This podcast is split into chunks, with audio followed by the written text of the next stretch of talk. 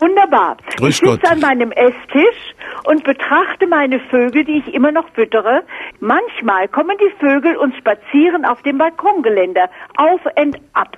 Und ich habe das Gefühl, die beobachten mich genauso wie ich sie.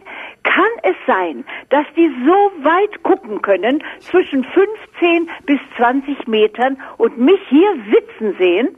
Ja klar, das sehen die gut. Das sehen die gut. Ja, ja. Das Oder, wundert si- mich gar nichts. ja, aber sie, oder sitzen sie im Dunkeln? Ich sitze hier am helllichten Tag, jetzt gerade. Ja, ja, ja, das- das ist klar.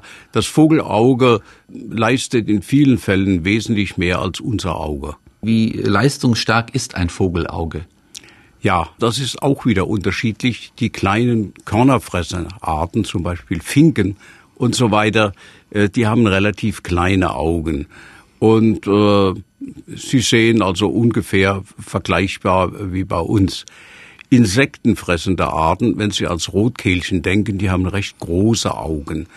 Und die haben auch ein größeres Auflösungsvermögen auf der Netzhaut und können da viele Dinge wesentlich besser erkennen. Zum Beispiel bei einer Amsel, wenn die äh, nach Regenwürmern sucht, dann hält sie den Kopf schief und äh, peilt dann an diese Stelle. Sie hört aber auch bei dieser Gelegenheit oft das Rascheln oder Rumoren eines Wurms unter der Erdoberfläche hört das und peilt dann die Stelle an und schlägt dann da mit dem Schnabel rein, um ihn rauszuziehen. Also die sehen gut. Greifvögel haben Augen, die sind auch relativ groß und die sind ziemlich äh, weit nach vorne gestellt, also nicht so sehr seitlich am Körper oder vielmehr am Kopf, äh, wie es bei einer Amsel der Fall ist, sondern die haben das Gesichtsfeld etwas weiter nach vorne ausgerichtet und deren Augen vergrößern etwas.